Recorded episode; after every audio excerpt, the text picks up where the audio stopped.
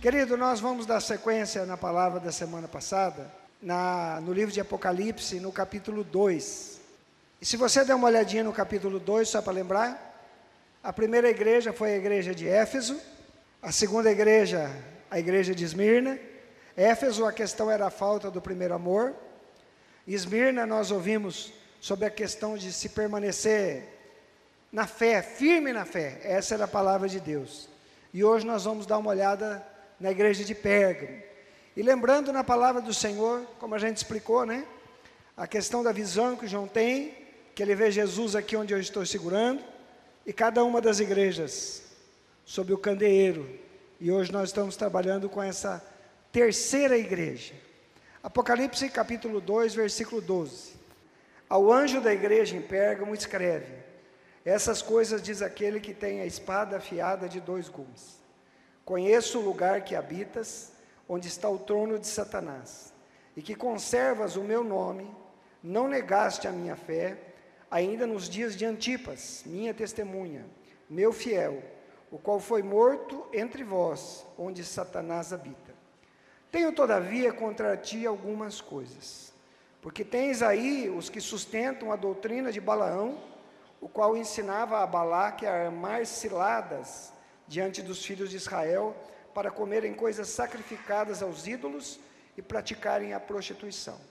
Outros sim, também tu tens os que da mesma forma sustentam a doutrina dos nicolaítas. Portanto, arrepende-te, senão venho a ti sem demora, e contra eles pelejarei com a espada da minha boca. Venho a ti, né? Sem demora, verso 16. 17. Quem tem ouvidos, ouça o que o Espírito diz à igreja. Ao vencedor dar-lhe-ei o maná escondido, bem como lhe darei uma pedrinha branca. E sobre essa pedrinha escrito um nome novo, o qual ninguém conhece, exceto aquele que o recebe. A nossa igreja, ela é feita, é, a caminhada dela, a maneira da igreja caminhar.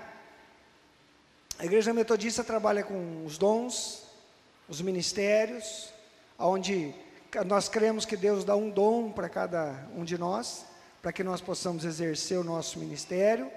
A nossa igreja também trabalha com grupos pequenos, é, trabalhamos com várias áreas de missão, a gente tenta trazer cada uma das, das vezes aí a oportunidade.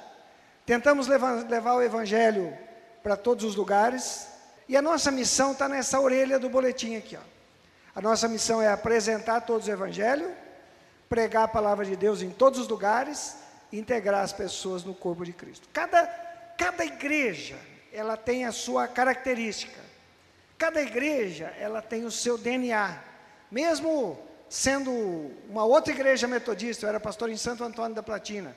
A igreja tem a sua base, tem os seus fundamentos e ela tem a característica própria dela ali. E quando nós estamos lendo sobre essas igrejas, nós vamos observando que cada igreja também tem a sua característica, como ela é feita, né? qual é a forma de trabalho, qual é a maneira, qual é a atuação. E vão mostrando as características, as vitórias que cada igreja tem e mostra também as áreas onde precisam ser restauradas. É igual se nós começássemos a pensar nas nossas vidas. Né? Se você olhar a pessoa que está ao seu lado, dá uma olhadinha nela. Você vai ver que ela é bem diferente de você. Dá uma olhada aí. Aí você pode olhar para ela e falar assim: graças a Deus. Né? A Bíblia diz em tudo dá graças, não é assim? Nós somos diferentes, nós não somos equações matemáticas. Mas quando nós olhamos aqui no Apocalipse, a gente vai vendo cada característica, e como a gente estava trabalhando semana passada, características que nós podemos também encontrar nas nossas vidas. Situações aqui em que a gente vai olhando e vai observando e vai pedindo assim: Deus, venha Venha falar conosco, venha falar com as nossas vidas. E quando o Espírito Santo começa a mover na nossa vida, meu querido, é como se o Senhor colocasse um espelho na nossa frente.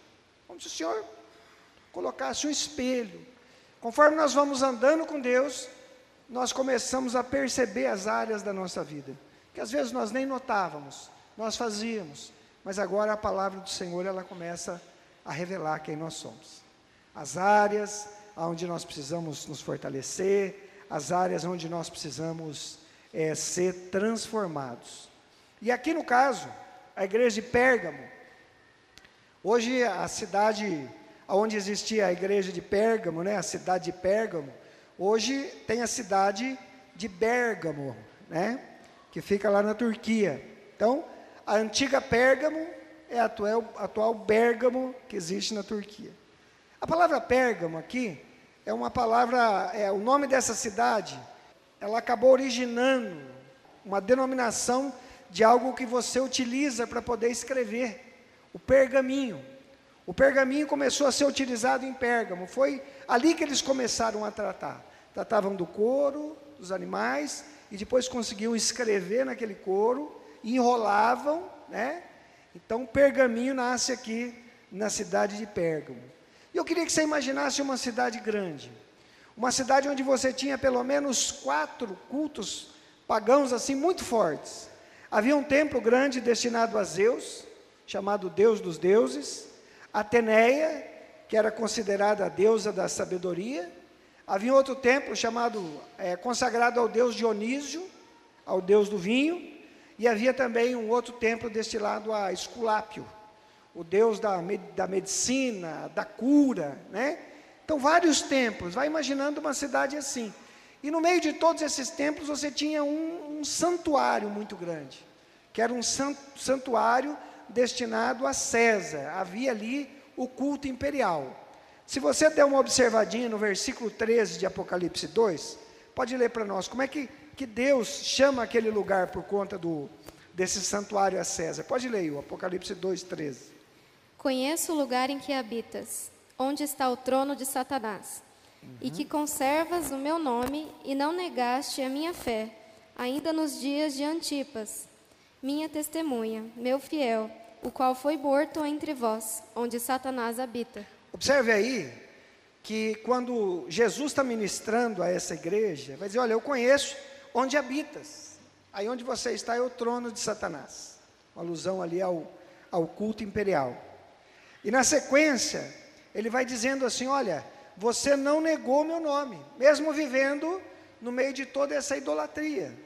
Aí aqui está lembrando de Antipas. Antipas foi um bispo que teve na cidade de Pérgamo, homem temente a Deus, que foi martirizado também, como Policarpo foi martirizado em Esmirna, ele foi martirizado aqui em Pérgamo, porque ele não ofereceu os sacrifícios nesses templos aonde haviam os deuses e esses deuses aceitavam o sacrifício. E quem não participasse disso, ou seria é, exilado, ou seria executado. E o que acontece com ele, ele foi ali executado, né? Então quero que você já vá observando algumas coisas. Qual que é a característica positiva dessa igreja aí no verso 13? Conservava o nome do Senhor e não negava o quê? A fé.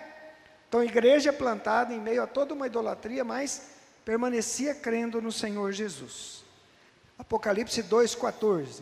Tenho toda a vida contra ti algumas coisas, pois que tens aí os que sustentam a doutrina de Balaão, o qual ensinava a Balaque a armar ciladas diante dos filhos de Israel, para, com, para comerem coisas sacrificadas aos ídolos e praticarem a prostituição. 15. Outros, sim, também tu tens o que, da mesma forma, sustentam a doutrina dos nicolaítas. Observe aí, olha, você é uma igreja de fé, você está se é, conservando aí no é, firme, né? Mas eu tenho contra ti que você tem aí pessoas que sustentam a doutrina de Balaão, né? Depois, se você quiser conhecer mais, você vai lá para Números 22 e você vai ver, vai ver toda essa história.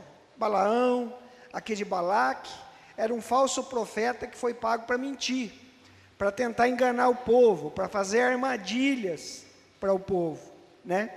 E é interessante que o texto fala aqui que algo que Balaão fazia, e quando você lê, você vai perceber bem, ele tentava induzir as pessoas ao erro, a fazer aquilo que não era da vontade de Deus. Então, um profeta pago para fazer aquilo que não era da vontade de Deus, mas para dizer aquilo que quem contratou havia orientado, com a intenção de conduzir o povo de Deus a se distanciar do Senhor e seguir outros caminhos. E é interessante que quando a gente vai estudar sobre os nicolaítas aí do verso 15, os nicolaítas também encorajavam as pessoas à idolatria, à prostituição, a viver de qualquer forma, de qualquer maneira. Por quê? Ah, Deus, ah, Deus tem que perdoar mesmo. Então, se Deus tem que perdoar mesmo, você faz o que você quiser e acha que está tudo certo. Então aquela igreja, embora ela tivesse uma fé viva, uma caminhada no Senhor, sem perceber de uma maneira sorrateira, o inimigo estava ali semeando um, um, desvio da vontade do Senhor, né? uma libertinagem no meio do povo do Senhor. Porque algo que o inimigo faz, querido, o diabo ele ganha muito mais semeando joio do que arrancando trigo. O inimigo sempre ganha muito mais fazendo isso, semeando joio, criando ali toda uma confusão. E a palavra do Senhor é firme. Olha, você está bem nisso e nisso, mas nisso aqui e nisso aqui você não está. Olha aí o versículo de número 16. Qual que é a palavra do Senhor? Portanto, arrependete, e se não venho a ti sem demora, e contra eles pelejarei com a espada da minha boca. Maravilha. Portanto, arrepende-te. O que, que acontece com esse tipo de doutrina? Perdia isso de vista. Agora abra comigo a sua Bíblia em Gálatas capítulo 6, versículo 7. Não vos enganeis, de Deus não se zomba, pois aquilo que o homem semear, isso também ceifará. Uhum. Olha que interessante aí. De Deus não se zomba. Aquilo que o homem semear, isso ele vai acabar colhendo. O pecado sempre foi tratado muito sério por Deus. No Antigo Testamento, quando alguém pecava, o sangue precisava ser derramado. Sem derramamento de sangue não havia o quê? Perdão de pecados em todo o Antigo Testamento. E o Senhor leva tão sério isso também no Novo Testamento, pelo fato de Jesus Cristo ter morrido por quê? Pelos nossos pecados. E o sangue dele foi derramado. Por isso que a gente vai observando na palavra de Deus o porquê que o Senhor quer que nós vivamos junto dele. Porque quando nós estamos juntos com o Senhor, juntinhos dele, em comunhão com Ele. O inimigo não tem oportunidade nenhuma de tentar perturbar a nossa vida. Olha só esse texto, querido, que está em 1 João. Você está em Apocalipse 2, volta umas cinco folhas aí, que você vai cair em 1 João capítulo 2, verso 1. O que, que diz aí, 1 João 2, 1? Filhinhos meus, essas coisas vos escrevo para que não pequeis. Se todavia, se todavia alguém pecar, temos advogado junto ao Pai, Jesus Cristo, o justo. O que esse texto fala? É João também escrevendo, o mesmo autor de Apocalipse. Filhinhos, ele fala, de um jeito muito carinhoso. Essas coisas eu estou escrevendo para que você não pecar, para que você não peque. Não tem essa prática na sua vida. Mas se acontecer, nós temos um advogado junto ao Pai, que é Jesus Cristo, o justo. Ou seja, o pecado, nós precisamos entender que a primeira consequência do pecado é que nós nos afastamos de Deus. Isso é o pior. Quando nós nos afastamos de Deus, nós nos distanciamos do Senhor, nós começamos a perder a comunhão com o Senhor. A Bíblia fala que nós podemos entristecer o Espírito. Nós podemos apagar o Espírito, distanciando cada vez mais. Quando o pecado não é mais um, um, um acidente, mas quando se tornou uma prática na vida da pessoa. O pecado, quando ele é praticado e a pessoa continua nele, a Bíblia vai chamar isso de iniquidade. Iniquidade. O pecado é aquilo, eu estou caminhando, né? Eu estou vindo, você sai da sua casa, você veio de carro, no caminho fala assim, hoje eu vou bater o carro. Alguém, você já viu alguém fazendo isso? Não. Ninguém vem. E quando acontece algum acidente no percurso, isso dá o quê? Dá um transtorno. Um amigo meu tinha três meninos e tinha uma caravana. Né? Já faz um bom tempo isso aí. A caravana já era antiga naquela época, já era velha naquela época. E o carro, que era o top de linha, era Paraty. E ele vindo de Mandaguari para Londrina, bateu com aquela caravana, uma Paraty, arrebentou a Paraty. Os três meninos dentro do carro, aí pai, o nosso carro acabou com o dele. E ele dentro do carro falou assim para os meninos, vocês não sabem o que vocês estão falando, os três comemorando. Ninguém quer vir, ninguém quer fazer isso. E quando isso acontece, é um transtorno, é uma dor de cabeça, fica difícil. Né? É questão do pecado. Ninguém, não, ninguém quer isso. Então, quando acontece, nós vamos tentar resolver da melhor maneira possível. Só que como é que nós resolvemos o problema do nosso pecado? É simples. A Bíblia diz que o Senhor Jesus derramou na cruz o sangue precioso. E a Bíblia diz que o sangue de Jesus, seu Filho, nos purifica de todo o pecado. Já nós vamos voltar nisso aqui de novo. E purifica de todo o pecado. E a palavra diz assim: olha, no verso 16, ministrando a igreja em Pérgamo, arrepende-te, arrepende-te, volta à sua caminhada, volta à sua vivência com o Senhor. E na sequência ele fala aqui: venho sem demora e contra eles pelejarei contra a espada da minha boca. Essa palavra vai aparecer também, volta uma folha de Apocalipse, capítulo 1, versículo 16. Tinha na mão direita sete estrelas, e da boca saía-lhe uma afiada espada de dois gumes. Lembra aqui quando a gente estava falando da visão de que João tem de Jesus?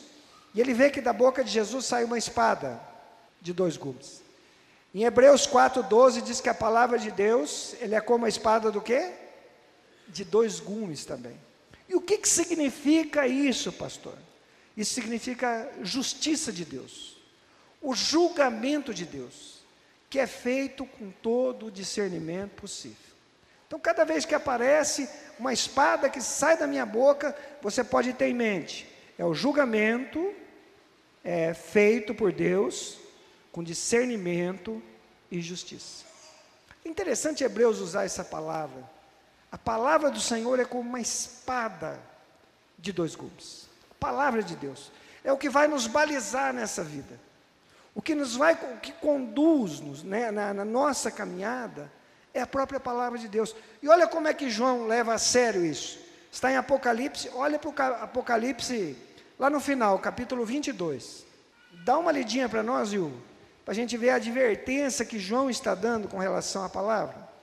Eu, a todo aquele que ouve as palavras da profecia deste livro, testifico: se alguém lhes fizer qualquer acréscimo, Deus lhe acrescentará os flagelos escritos nesse livro. E se alguém tirar qualquer coisa das palavras do livro dessa profecia, Deus tirará a sua parte da árvore da vida, da cidade santa e das coisas que se acham escritas nesse livro. Aquele que dá testemunho dessas coisas diz: Certamente venho sem demora. Amém. Vem, Senhor Jesus. Amém. Olha, olha a seriedade aqui. Ó. O que, que o texto está dizendo? Se alguém fizer qualquer o quê? Acréscimo. Mudar. Se alguém ensinar alguma coisa contrária ao princípio da palavra. Né? Ainda que desça um anjo do céu. E Paulo faz uma advertência dessa. Vamos voltar rapidamente em Gálatas, capítulo 1, versículos 6 a 8. Gálatas 6. Dá uma olhada o que, que Paulo fala.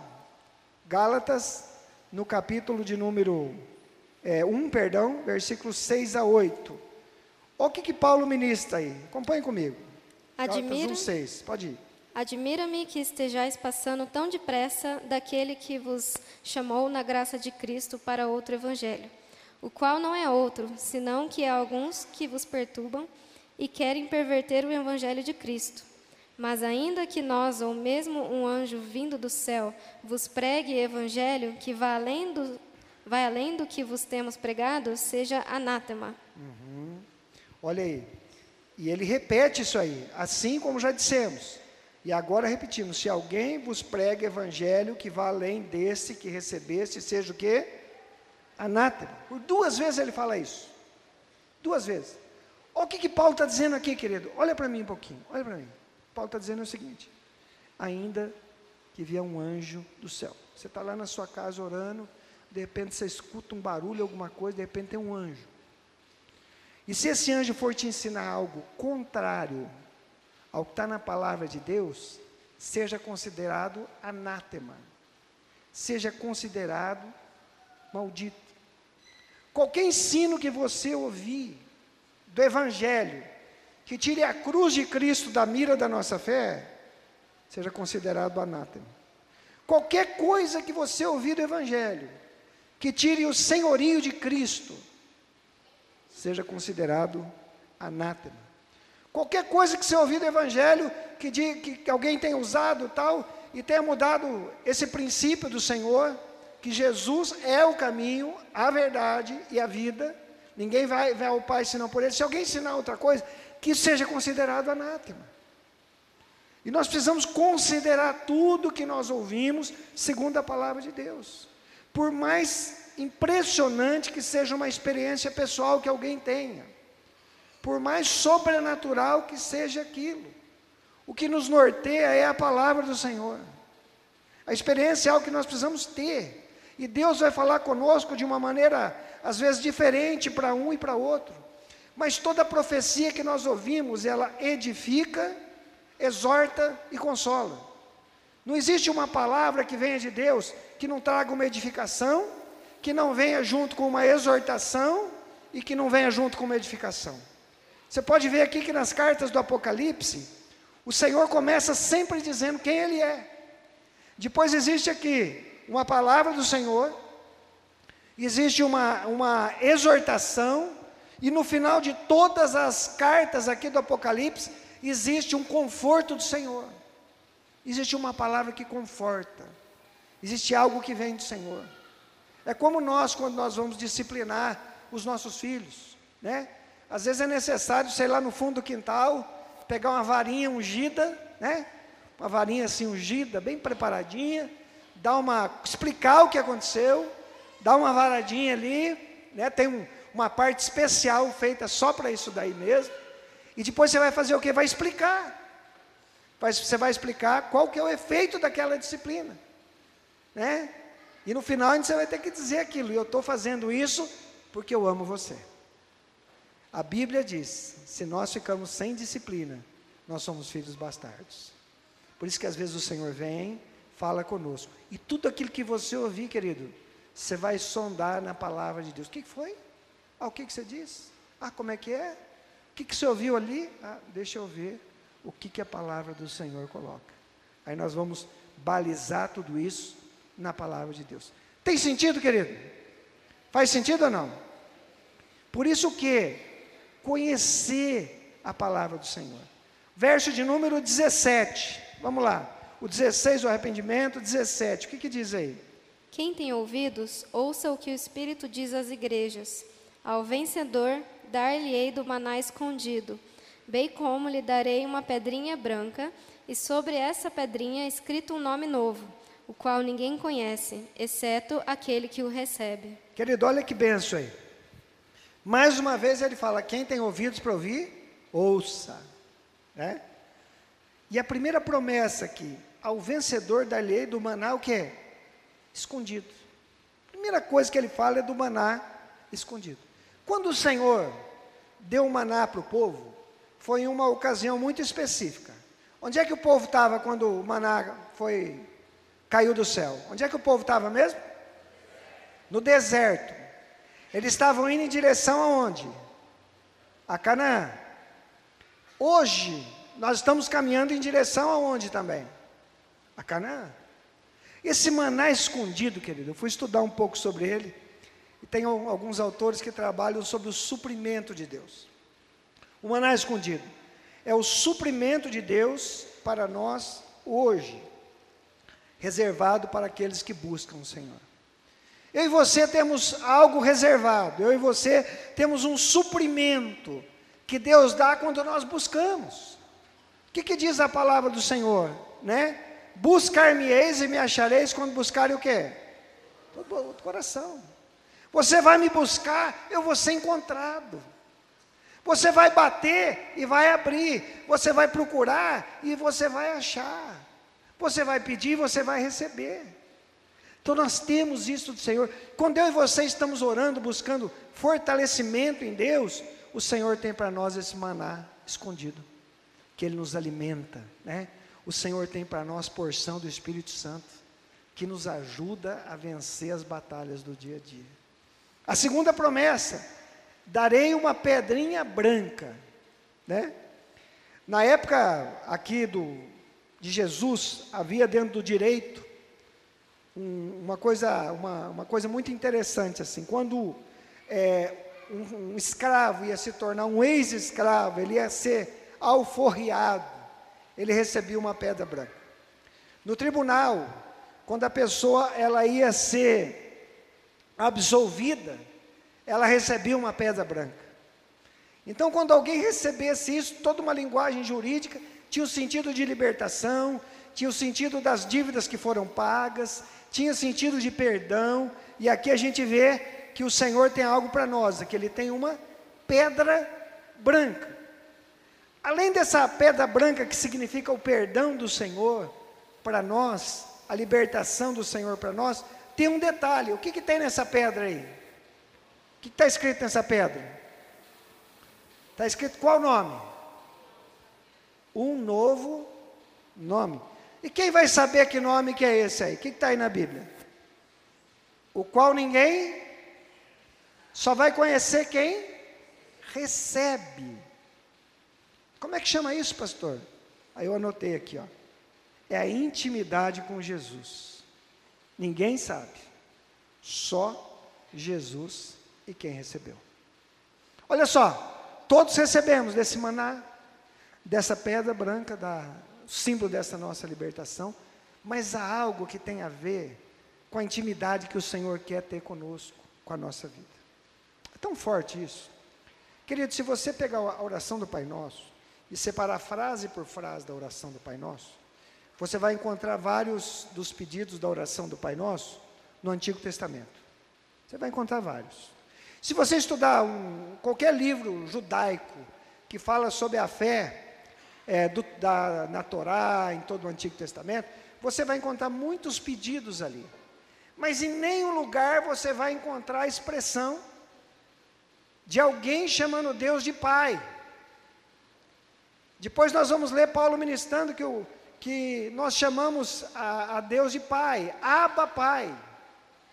Nós temos até uma canção, não temos uma canção que fala isso? Abba Pai. E Abba Pai quer dizer paizinho querido.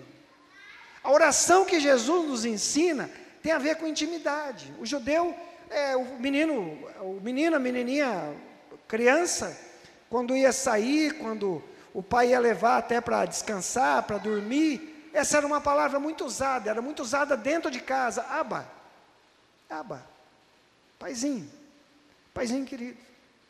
E era interessante ainda, que muitas vezes quando o pai ia deitar o filho, o pai pegava o filho no colo, o filho se, ali se, é, se soltava no colo do pai.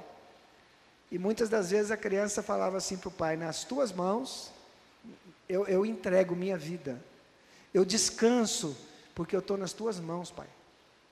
Jesus usou uma palavra dessa, não usou? Nas tuas mãos eu entrego o meu espírito. E quando Jesus usou isso? Quando ele estava onde? nos momentos finais da cruz. Observe isso, querido. No dia a dia, aba, paizinho, intimidade, comunhão. No final do ministério de Jesus, aqui na terra, a Bíblia diz que Jesus fala: Nas tuas mãos, Pai, eu, eu me entrego, eu confio em Ti, eu coloco a minha vida diante de Ti. Intimidade com o Senhor. E a Bíblia diz que a intimidade do Senhor são para aqueles que o temem. Amados, a igreja de Éfeso ouviu, você está deixando de lado o primeiro amor. Na sequência, a igreja de Esmirna fica firme com o Senhor. E para essa igreja, tem um, um, texto que ajuda a gente a entender bem o que, que João está colocando, o que, que Jesus ministrou aqui, né? Se você voltar duas folhas da sua Bíblia, você vai cair em terceira João. Achou aí terceira João? Quando você saiu de Apocalipse, qual foi o livro que você viu antes aí de João? Judas, você achou Judas na Bíblia aí? Não. Uma vez eu estava pregando, perguntei para o irmão se ele achou Judas, ele levantou a mão e falou, não pastor, porque ele traiu Jesus, eu ranquei esses Judas e joguei fora. Falei, mas não é o mesmo Judas, esse Judas é outro. Mas o que, que o Senhor está querendo dizer à igreja, ali? Dá uma olhada no versículo 11, 3 João, versículo 11. O que, que diz aí a palavra, 3 João, versículo 11? Amado, não imites o que é mal, senão o que é bom. Aquele que pratica o bem procede de Deus. Aquele que pratica o mal jamais viu a Deus. O que o Senhor estava dizendo na mensagem era isso.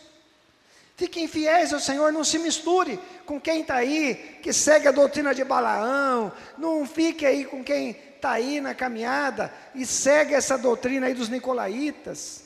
É, é isso aqui, ó. Essa terceira epístola de João, que ele está vendo, é só um capítulo. É só um capítulo. E quem está escrevendo aqui é o mesmo João. E João é pastor dessa igreja aqui que ele está mandando essa terceira carta. E ele está mandando uma carta para a igreja. E naquela igreja ele vai falar de três pessoas. Ele fala de um homem chamado Gaio, fala de outro chamado Diótrefes e fala de um outro chamado Demétrio. Os três vêm na mesma igreja, cantam as mesmas canções, ouvem as mesmas mensagens. Aí ele começa falando do Gaio, está lá no versículo 5. Ele vai dizer assim: é, Amado, procedes fielmente naquilo que praticas para com os irmãos. Isso faz mesmo com aqueles que são que estrangeiros. Aqui ele vai falar do bom testemunho de Gaio. Olha, observe o testemunho de Gaio. Do versículo 9 em diante, ele vai começar a falar do Diótrefes, ó Diótrefes, verso 9. Escreveu alguma coisa à igreja, mas Diótrefes, que gosta de exercer a primazia, quer ser sempre o primeiro, não dá acolhida. Verso 10. Por isso, quando eu for aí, eu vou lembrar as obras que ele pratica. Ele profere contra nós palavras maliciosas, e não satisfeito com isso, nem ele acolhe os irmãos, como impede os que querem recebê-lo e expulsa o pessoal da igreja. Imagina um irmão desse aí. Está aqui na mesma igreja. E aí no, depois ele vai estar tá falando sobre o Demétrio, olha o verso 12. Quanto a Demétrio, todos dão testemunho, até a própria verdade. E nós também damos testemunho. E sabes que o nosso testemunho é verdadeiro. Esse aqui você vai. A orientação era essa. Na nossa vida, queridos. Né? Lembrando daquilo que nós ministramos, né? Que o inimigo ganha muito mais semeando joio que arrancando trigo. O inimigo ele vem com coisas sutis para nos tirar daquilo que o Senhor tem. Aí é o momento da palavra, a gente julgar segundo a palavra. E outra coisa é a comunhão com o Senhor. Quanto mais comunhão, quanto mais intimidade eu e você temos com Deus, menos a gente vai querer perder essa intimidade com Deus. Chega um momento da nossa vida que o que mais importa é estar com o Senhor. A frase final de John Wesley é: o que importa é que Deus está conosco, o melhor de tudo é que Deus está conosco, por conta da presença de Deus. A questão de pecar ou não é, eu não quero perder a presença de Deus na minha vida, mas eu quero permanecer fiel Senhor, e eu quero desfrutar dessa intimidade com Deus. Quando nós colocamos a nossa aliança, né? Na aliança que nós temos, que nome que está escrito na aliança? Né? Que nome que está aí? Que nome que está na sua aliança, ô, Vini? Está escrito Yukaren. Olha lá, está aí, ó. Na sua está escrito o que, Rony? Rony? Mônica. É interessante que nós temos isso. E quando eu leio essa pedrinha branca, é como se Deus estivesse dizendo assim: olha, nós vamos ter algo só entre nós, sobre eu e você. Intimidade com o Senhor.